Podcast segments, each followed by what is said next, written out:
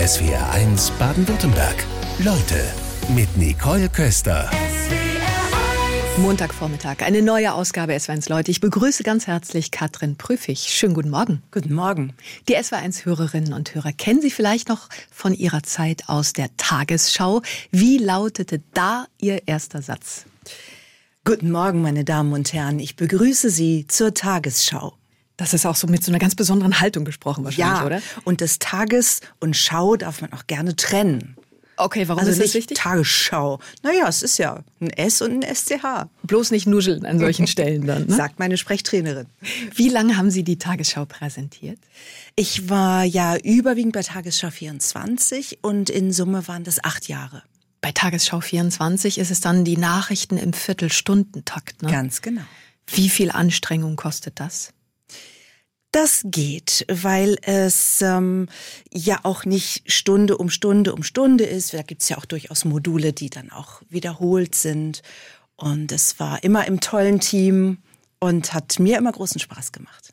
Linda Zerwakis hat mal gesagt, also bei so vielen schlechten Nachrichten, die sie dann ja auch präsentieren muss, da macht sie manchmal einfach so eins, zwei Tage nachrichtenfrei. Machen Sie sowas auch oder Ja. haben Sie sowas gemacht? Damals tatsächlich nicht, weil ich musste ja wie alle anderen auch doch eher auf dem Laufenden bleiben, um dann in der nächsten Schicht, in der nächsten Moderationsschicht wieder äh, das auch abrufen zu können. Ich mache jetzt eher mal nachrichtenfrei. Ich finde die Nachrichtenlage heute viel bedrohlicher als noch vor neun Jahren, als ich bei der Tagesschau gearbeitet und dann aufgehört habe. Wie kommt das? Wir haben neulich mal drüber gesprochen mit einem Gewaltforscher und der sagte, eigentlich hat sich alles sehr viel mehr zum Besseren verändert, dennoch das Gefühl der Angst, das ist gewachsen. Woher kommt das? Ich glaube, es vieles ist ähm, außerhalb unseres Einflussbereichs. Ich weiß nicht, wie er das eingeordnet hat, aber das wäre jetzt mein laienhaftes Verständnis davon. Der Krieg ist äh, näher gerückt, die, die Energiekrise, der Klimawandel wird spürbarer und es ist vom Gefühl her so, dass wir wenig Handhabe, wenig Hebel selbst haben, um es spürbar direkt zu ändern. Permanent dieses Wort Krise, das hört man dann ständig. Ihre Profession ist es jetzt, Menschen mehr akustisches Charisma, ähm, ja, jetzt hänge ich schon grammatikalisch, Menschen zu mehr akustischem Charisma zu verhelfen, Zu würde man motivieren sagen. auch, zu ja. motivieren, ja. Mhm. Ähm, Wie motivieren Sie die Leute? Also es geht bei akustischem Charisma tatsächlich, äh, fängt es mit der Psychologie an, dieses Selbstbewusstsein, ich ergreife das Wort und was ich sage, ist irgendwie schon wichtig und das mache ich jetzt. Wie kam bei Ihnen der Wandel von der Präsentation dann rüber zum Stimmtraining? Ich bin ja selber, ähm, habe selber viele Stunden Stimmtraining genossen über die Jahre und komme aus einer Situation beim Radio als Studentin im ersten, zweiten Semester, wo ich zwar beim Radio willkommen war, weil meine Berichte einigermaßen brauchbar waren, nur sprechen durfte ich sie nicht. Das kennen, glaube ich, viele. Und das äh, möglicherweise, also ich klang zu jung, ich klang nicht seriös genug, wie auch immer, ich war wahrscheinlich auch aufgeregt. Und dann habe ich Sprechtraining genommen und habe also gemerkt, oh, da ist ja irgendwo mehr drin. Buchstäblich, da ist mehr für mich drin in meiner Stimme. Wenn Sie es mit Worten beschreiben, wie hat sich Ihre Stimme über die Jahre verändert? Sie ist tiefer geworden, sie ist äh, variantenreicher geworden. Ähm, Ich glaube, der größte Hebel, auch für uns Frauen einfach, wenn ich das mal so pauschal sagen darf, ist tatsächlich, dass wir uns ähm, bewusst machen dürfen, wo ist eigentlich meine Tiefe? Und wie tief darf ich auch mal am Satzende einfach mal fallen? Katrin Prüfig ist bei uns zu Gast. Sie vermitteln akustisches Charisma. Worauf achten Sie denn zuerst bei der Stimme? Laut, leise, was macht für Sie den Unterschied? Oh, das äh, ist ähm, laut leise spielt auf jeden Fall mit rein und es ist äh, sind viele Bausteine unserer Sprechweise, die wir einsetzen, zum Teil natürlich auch total unbewusst einsetzen. Ich persönlich achte sehr stark aufs Sprechtempo. Ich mag also wenig, äh, weder die, die Langsamsprecher noch die Schnellsprecher. Und es deckt sich auch mit den akustischen äh, Signalen oder mit dem, was wir als äh, charismatisch empfinden. Die Schnellsprecher, die ganz Schnellsprecher sind nicht charismatisch, aber es darf dynamisch vorangehen. Sie haben da so eine Silbenzahl sogar ausgemacht. Wie Ja. viel Silben sind denn pro Sekunde gut? Also zwischen vier vier und fünfeinhalb Silben pro Sekunde ist der sogenannte grüne Bereich, in dem es als charismatisch und als selbstbewusst. Darum geht es im Charisma. Selbstbewusstsein, Kompetenz, Leidenschaft. Und bis zu fünfeinhalb Sekunden ist eben ein selbstbewusster, dynamischer Sprachfluss. Viele fragen sich ja, ist es besser, eher einen Ticken zu schnell zu sprechen oder eher einen Ticken zu langsam? Gibt es darüber Erkenntnisse? Also zu langsam, da gibt's aus der Vergangenheit ganz, ganz viele Studien dazu, ist nicht so überzeugend, weil die Zuhörenden das Gefühl haben, ah, da sucht sie noch oder da sucht er noch, er weiß gar nicht, wo er hin will, so. Naja, und bei den zu schnellen, da gehen oft andere Charismasignale verloren. Wenn ich zu schnell spreche, kann ich nicht so gut betonen, was mir wichtig ist.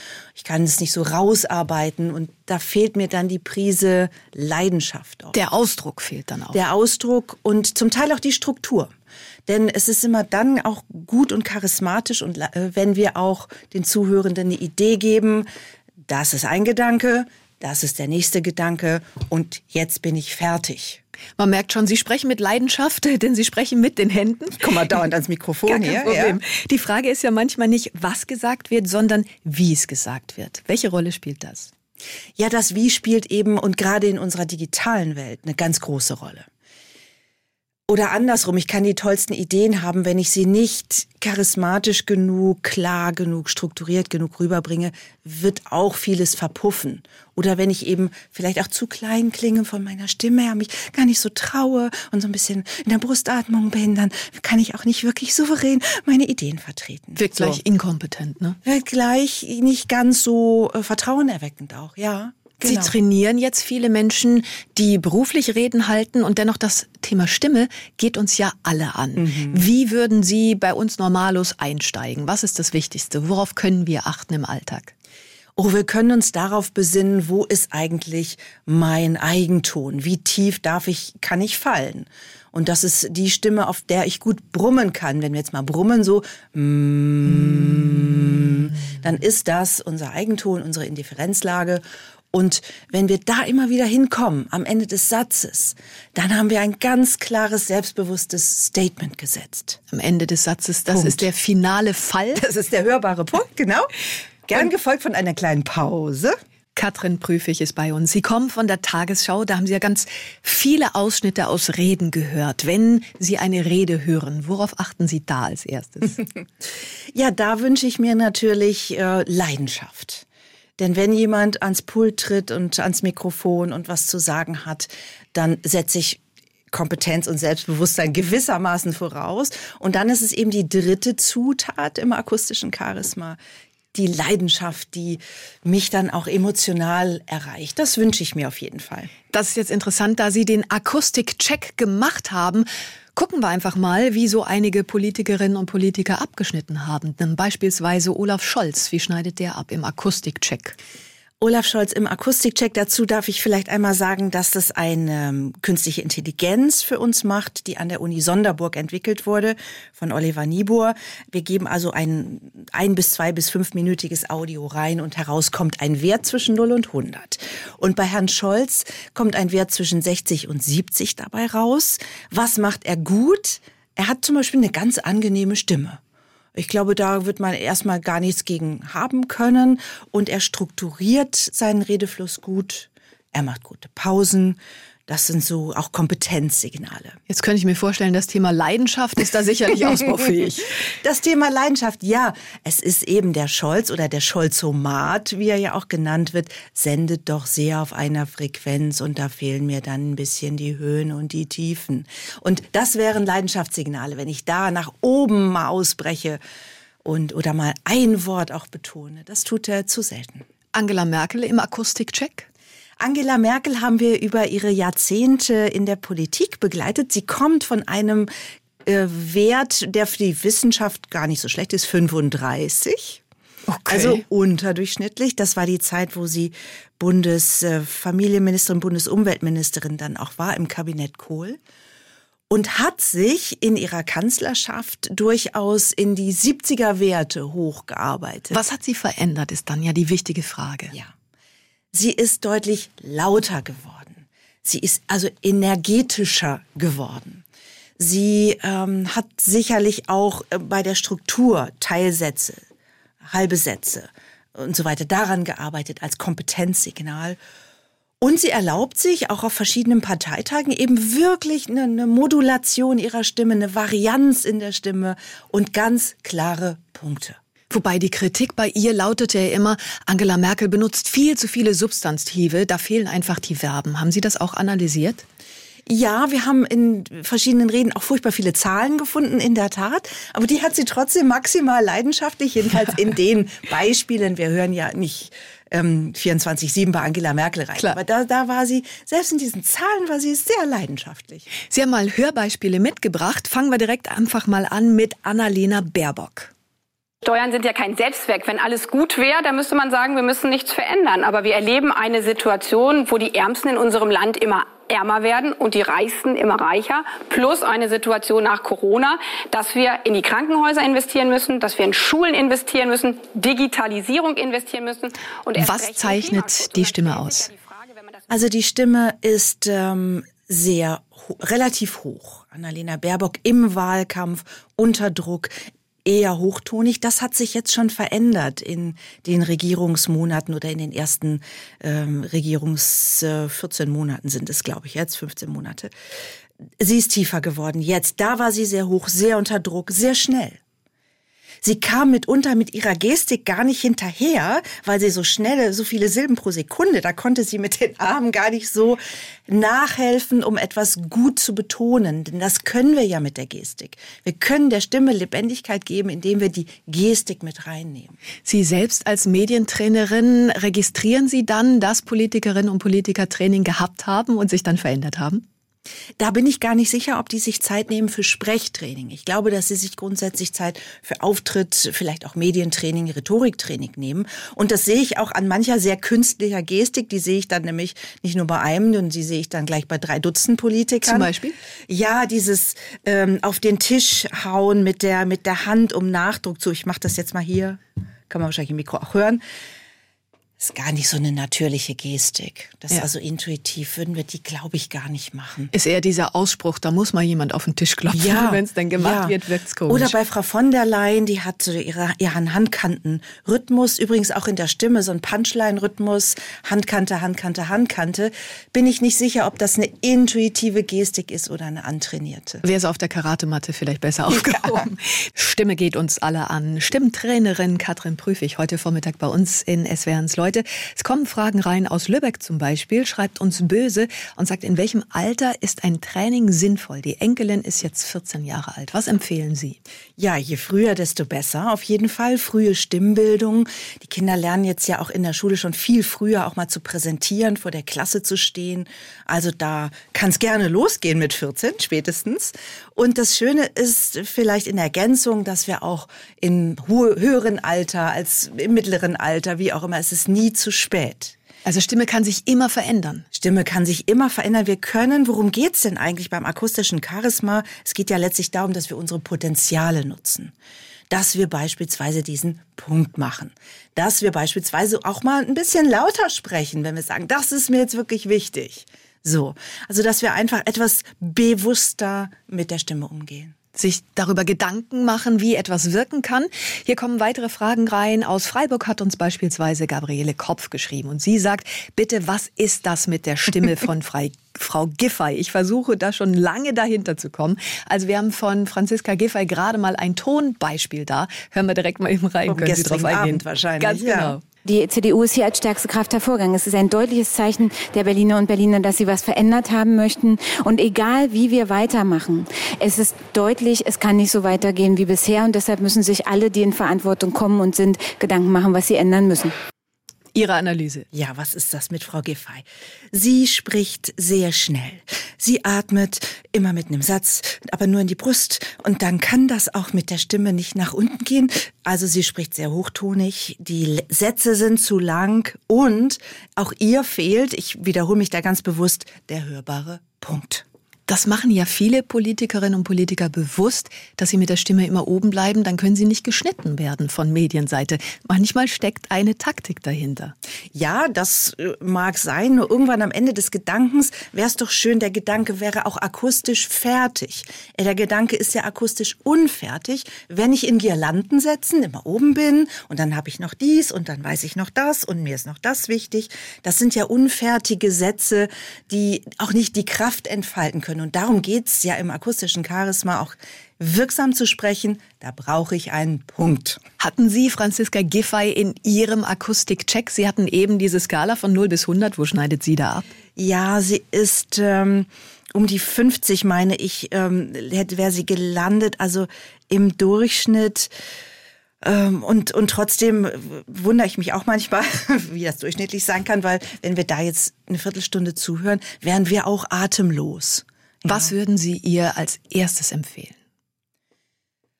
Tiefe Bauchatmung. Die schafft ein gutes Fundament für die Stimme. Mehr Ruhe. Und übrigens, wir haben Franziska Giffey in ein und demselben Interview einmal so hochtonig äh, gemessen und gehört, wie eben auch. Und dann bei einer privaten Frage tatsächlich deutlich tiefer. Sie hat Potenzial nach unten. Sie gibt sich selbst nur nicht die Gelegenheit und den Raum, auch tatsächlich mal ähm, eben ihr Potenzial nach unten auszuschöpfen. Also das wäre mein Rat. Das gilt wahrscheinlich für alle Stimmen. Potenzial gibt's überall, oder? Ja, Potenzial gibt's überall. Und übrigens die ganz, ganz, ganz tiefen Männerstimmen, diese bärigen, brummigen, wo wir sagen, ah, das ist so kuschelig, der kann gut Hörbücher vorlesen, sind gar nicht die großen Charismatiker. Also die müssten eher einen Tick Gas nach oben geben, bisschen auch expressiver werden. Es sind äh, durchaus die ho auch hochtonig sprechen können, die wir gut messen und hoch messen im akustischen Charisma. Stimmtrainerin Katrin Prüfig ist bei uns. Jetzt haben wir einige Politikerinnen und Politiker besprochen. In ihrer Stimmenanalyse haben Sie eigentlich Favoriten? Ich habe, ähm, ja, ich bin schon beim Superstar Barack Obama, da bin ich ganz ohrbuchstäblich, wie man sagen könnte. Ich höre auch sehr gerne interessanterweise Robert Habeck zu, obwohl er akustisch charismatisch noch ein bisschen was tun könnte. Nuschelt eigentlich eher, oder? Würde ich denken. Oh ja, nuschelt ein bisschen, hat aber eine ganz, äh, ganz angenehme Tonlage und spricht eben auch in einer Sprache, die doch mal ein bisschen abweicht vom normalen Politikzirkus. Jetzt haben uns einige Hörerinnen und Hörer geschrieben und sagten, ja, sie finden es befremdlich, ähm, Franziska Giffey zu analysieren. Es sei doch bekannt, dass sie eine Stimmbanderkrankung habe. Warum sagen Sie, ja, das eine hat mit dem anderen nichts zu tun? Die Stimmbanderkrankung hat vermutlich damit zu tun, wie sie momentan klingt und dass sie sehr, sehr zart auch und verhaucht auch klingt. Trotzdem, und das, das hören wir ja und messen wir ja auch, hat sie echt viel Potenzial, wenn wir darüber reden, dass sie ruhiger sprechen soll, dass sie mehr Bauch als Brustatmung nutzen soll, dass sie auch mal einen Punkt machen soll, dann ist das völlig losgelöst von dem medizinischen Befund. Also da ist auf jeden Fall viel Potenzial und mitunter nutzt sie es ja auch. Wie ist es bei Ihrem Favoriten, Barack Obama? Inwiefern hat der sich entwickelt? Ja, Barack Obama schreibt in seiner Autobiografie, wie unzufrieden er war mit seinen ersten Wahlkampfauftritten vor der ersten Präsidentschaft. Und er fand die Texte nicht gut, aber er fand vor allem sich selbst nicht gut. Und dann hat er Trainings genommen, das beschreibt er auch, und hat gelernt, wie er einfach eine öffentliche Rede, Public Speaking sozusagen, gut macht und was er da, worauf er da achten muss. Und ähm, er ist jetzt, wenn wir ihn jetzt messen, einer der Top, Top ähm, Superstars im akustischen Charisma mit Werten regelmäßig über 90. Hören wir mal direkt rein. Let us ask ourselves, if our children should live to see the next century, if my daughters should be so lucky to live as long as Ann Nixon Cooper, what change will they see? What progress will we have made? This is our chance to answer that call. Okay, was zeichnet ihn aus? Er strukturiert seine Rede sehr klar. Kleine Häppchen zwischen hörbaren Pausen. Er nutzt seine Männerstimme und äh, geht ziemlich hoch und geht dann auch wieder ganz schön runter. Das macht er sehr gut und er fällt vor allen Dingen eben am Schluss auch entschlossen und tief. Also ein ganz klares Selbstbewusstseinssignal. Carol schreibt uns gerade per Mail ins Studio und sagt, also langsam sprechen mit Pausen, da denke ich immer an Besserwisser. Also ja. bei mir kommt das negativ Oder an Kindererziehung du sollst dein Zimmer aufräumen. So ist es nicht gemeint. Es sind ähm, gar nicht die Langsamsprecher, die Charismatiker. Es sind tatsächlich die, die sehr entschlossen, dynamisch vorangehen, die durchaus auch ein sportliches, schnelleres Tempo haben und Pausen machen. also da ist die Varianz dann auch wieder gefragt, damit es nicht eintönig wird. Ganz genau. Jetzt haben einige S1-Hörerinnen und Hörer gefragt, bekommen denn eigentlich Moderatorinnen und Moderatoren kein Stimmtraining, weil ihnen regelmäßig Leute auch negativ auffallen? Ja, das kann ich natürlich nicht für alle Sender wirklich fundiert beantworten. Ich kann sagen, dass ähm, in meiner Zeit beim Radio, beim NDR, wir ein paar Stunden bekamen, auch bezahlt und organisiert bekamen vom NDR und später dann bei der Tagesschau dann nicht mehr. Das war dann eben Eigeninitiative. Wer das machte, musste es halt selbst bezahlen. Ja, das heißt also selber dran arbeiten, da sitzen wir alle in einem Boot, weil man hat den Eindruck, früher wurde da in Ausbildung mehr, mehr Wert, Wert drauf gelegt. Ja. Äh, so scheint mir das hier aktuell auch zu sein. Also insofern wäre das vielleicht nochmal ein Ansatz, weil Sie kriegen wahrscheinlich auch regelmäßig Rückmeldungen, wie Stimmen wirken und welchen Unterschied das macht, oder? Ja, absolut. Und äh, ich meine, die Moderatorinnen, Moderatoren, die jetzt ähm, auch in den Beruf reingehen, die, äh, das ist sozusagen ein Investment in, in, in die Beruf berufliche Zukunft, da würde ich auch selber, selbst wenn ich selbst bezahlen müsste, würde ich immer sagen, macht es unbedingt. Es tut euch gut, es schleift sich dann auch nichts ein und äh, da schöpft sozusagen euer akustisches Potenzial auch durch Trainings richtig aus. Katrin Prüfig verhilft Menschen zu mehr akustischem Charisma. Und bei vielen Rednerinnen und Rednern sieht man ja immer dieses obligatorische Glas Wasser nebendran, meistens ohne Kohlensäure. Mhm. Wie verhält es sich denn eigentlich mit den Getränken bei der Rede? Also ich, das haben wir ja als Moderatorin oder Sprecherin sicherlich auch mal gehört, möglichst stilles Wasser oder ungesüßter Tee, ähm, einfach um die Stimme sozusagen zu ölen. Und jetzt gibt es eine interessante Studie, auch wiederum aus Sonderburg, Professor Oliver Niebuhr, auf die ich mich beziehe, der sagt, aber für die charismatische Rede darf es gerne was anderes sein. Und er hat Sekt, Orangensaft und Kaffee verglichen. Und klar, mit einem Gläschen Sekt spricht es sich sehr frei. Ja. ja ne? Muss man aufpassen, dass es nur bei dem einen Gläschen bleibt wahrscheinlich. Genau, ne? genau. Und in der Tat ist da aus dieser Dreierauswahl der Kaffee derjenige, der zu expressiver, charismatischer Rede sozusagen die unterstützt. Also von den dreien äh, sollte man zum Kaffee greifen. Ist der Koffeinkick wahrscheinlich verantwortlich, Vermutlich, oder? Ja. ja. Wie ist der Orangensaft abgeschnitten? Der hat da äh, schlechtestes abgeschnitten und ist ja in der Tat so, dass, Entschuldigung, aber dass er dann äh, sehr zum Schlucken verleitet und dann doch zu sehr im Mund noch hängt. Wobei, das kennen wir ja vom Kaffee mit Milch beispielsweise auch. Da hat ja. man dann so ein bisschen Schleim. Das ist wahrscheinlich vor der äh, Präsentation der Tagesschau hätten Sie wahrscheinlich keinen Kaffee mit Milch getrunken. Auf keinen oder? Fall. Oder mit Wasser nachgespült. Ja, das ist ganz wichtig. Zu den Getränken. Jetzt wollten wir darauf eingehen, warum Iris Berben und Gregor Gysi akustische Zwillinge sind. Ja, wir haben sie, beziehungsweise die Forscher in Sonderburg, äh, mein Freund und Kollege Oliver Niebuhr hat sie ähm, mit Stimmproben gemessen, durch den Algorithmus geschickt. Und wir wissen ja, Oliver, ähm, Oliver sage ich schon, Gregor Gysi, leicht hochtonig, Iris Berben, wunderbare mittlere Frauenstimme. Und sie sind beide auf das Herz genau im selben Frequenzbereich, also um die 200 Hertz. Deshalb in diesem Faktor, in diesem einen Aspekt sind sie akustische Zwillinge. Haben die dann das gleiche Potenzial in der Stimmarbeit? Das würde ich daraus jetzt noch nicht per se ableiten. Iris Berben hat ja ohnehin eine ausgebildete Stimme. Auf jeden Fall ähm, kann man sagen, dass Männerstimmen, auch wenn sie höher sind, wie im Fall von Gregor Gysi, durchaus charismatisch sein können. Das ist vielleicht das Learning aus diesem Punkt. Und auch ein Steve Jobs, der als Superstar im akustischen Charisma gilt, hatte eine eher hohe, nicht immer angenehme Männerstimme. Wobei wir ja normalerweise rückschließen, ja, je tiefer die Stimme ist, desto mehr Charisma. Sie haben da, glaube ich, den Vergleich gemacht, dass die Menschen kennen auch die meisten, Karin Mioska und Ingo Zamperoni aus den Tagesthemen. Wie sind mhm. die abgeschnitten? Da, die sind beide sehr gut, beide vermutlich, da komme ich nochmal auf die Frage von eben, vermutlich auch schon Sprechtraining gehabt. Und in unserer Probe, in unserer Akustikprobe war Karin Mioska noch ein paar Punkte charismatischer als Ingo Zamperoni. Und das hängt damit zusammen, dass Karin Mioska wirklich auch sehr melodisch, sehr rauf und runter geht. Und zwar nicht künstlich wie in seiner Hotline, schönen guten Tag, mein Name ist, was kann ich für Sie tun? Nein, sondern wirklich von inneren Impulsen sozusagen, die innere Leidenschaft kommt da sehr, sehr gut raus. Wo Sie die Leidenschaft gerade ansprechen, die darf ich als Nachrichtenpräsentator oder Präsentatorin natürlich nicht mitbringen. Ne? Genau, da geht es eher um das buchstäblich das Moderate in der Stimme.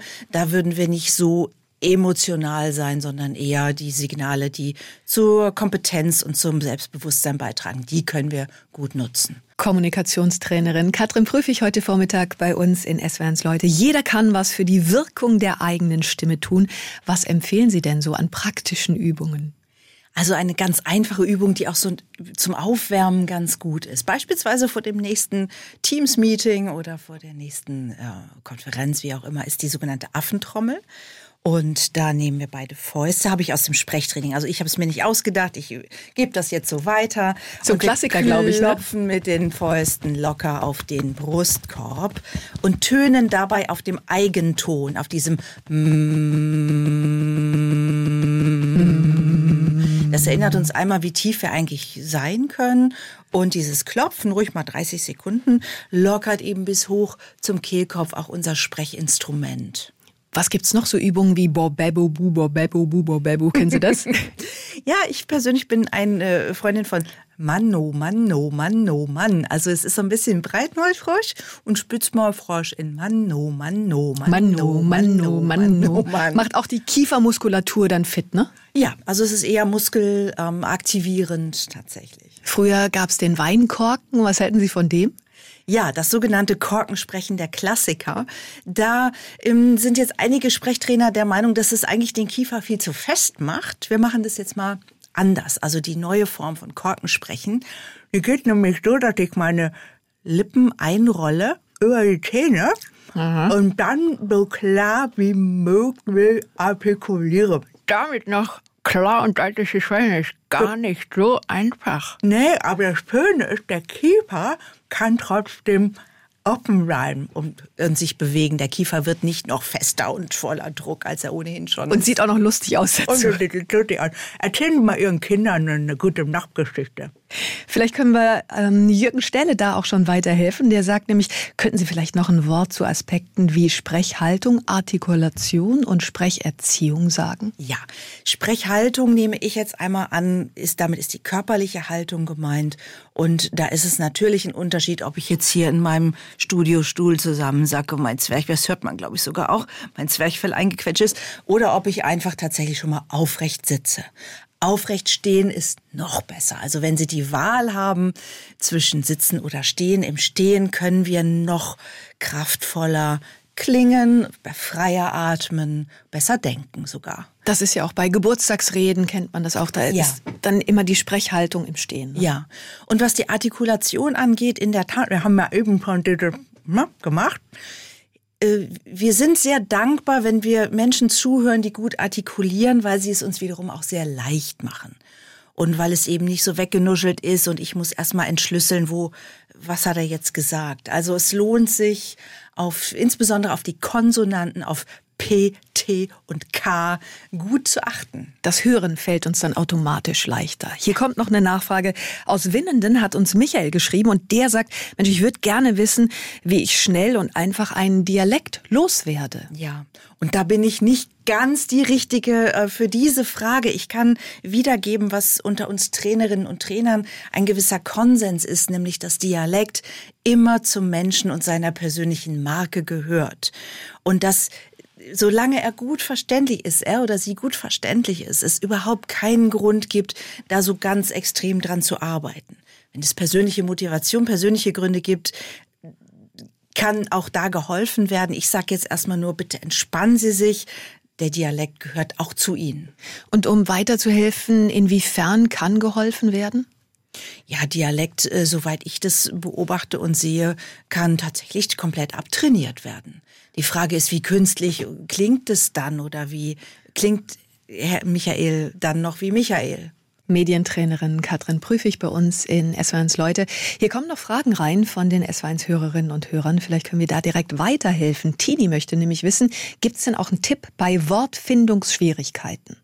Ja, ähm, und zwar in Bewegung kommen. Also ich glaube, da würde auch schon das Stehen an sich helfen, wenn es die Möglichkeit gibt. So, der Körper kommt in Bewegung, die Gedanken kommen auch wieder in Bewegung und dann haben wir das Wort. Und beim Sitzen hilft es manchmal schon, wenn ich so mal einmal von links nach rechts auf der Pobacke ruckel. So. Aus Oberstenfeld hat uns Gabriele Stein geschrieben. Was kann ich machen, wenn mir die Stimme immer wieder wegbricht? Ja, das erstmal Ursachenforschung, da würde ich jetzt gerne in den Dialog eintreten.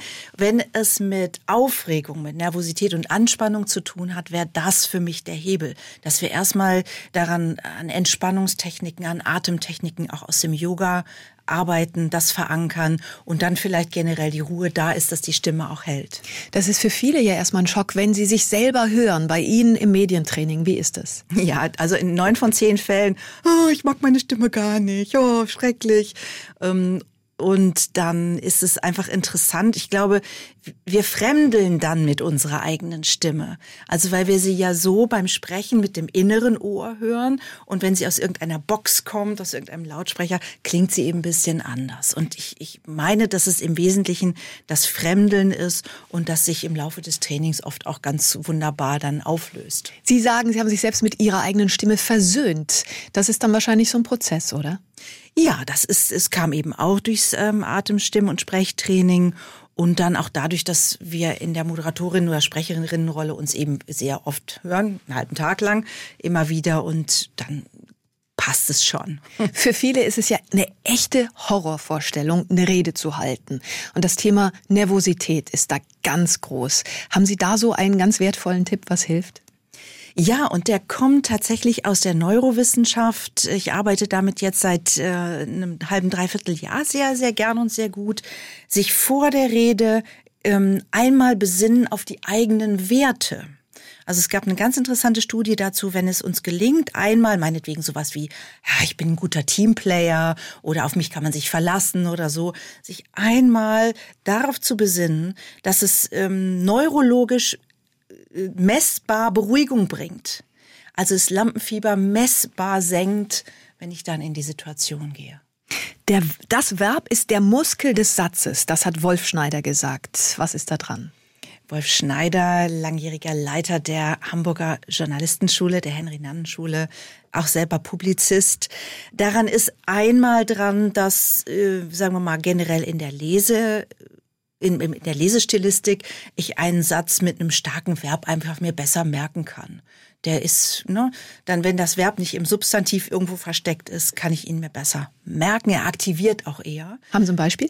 Und naja, ob ich sage, ähm, äh, also wir haben ja ganz viel Nominalstil im Deutschen, der macht ganz viel möglich. Die Übertragung, der Entwertung, der Analyse, der hm, hm, hm, ist, ja, was ist sie denn? Ja, also uns fehlt dann auch oft das Verb. Stattdessen? Stattdessen zu sagen, okay, wir haben das jetzt analysiert und bei dem, als die Daten hier übertragen wurden, ist das und das und das passiert. Punkt. Aktive Beispiel. Sprache. Aktive Sprache mit dem Verb als Muskel und das macht eben mit dem Charisma auch etwas. Wir können es dann noch besser quasi lebendiger rüberbringen. Ganz viele verteufeln das Ä. Sie haben jetzt ganz spannende Erkenntnisse über die Bedeutung des Äs. Ja, hatte ich viele Äs heute drin? Mir ist nichts aufgefallen. Also, drei Dinge zum Ä. Zum einen sagt die Forschung, völlig ohne es kann gar nicht das Ziel sein, weil es in der Wirkung doch sehr perfekt an der Grenze zu künstlich manipulativ ist. Also, ein paar Ms sind fein. Die Forschung legt sich fest, fünf bis sechs pro Minute sind fein. Ja, die dürfen nicht zu lang und zu laut sein, also kleine weiche Ms total in Ordnung. Und das Beste finde ich eigentlich, dritter Punkt, das, was nach einem M kommt, denn das ähm, ist ähm, ein Diskurspartikel, wird besser erinnert.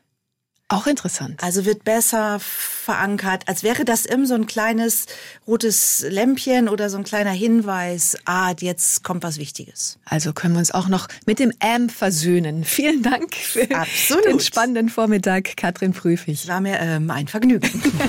SWR 1 Baden-Württemberg. Leute, wir nehmen uns die Zeit.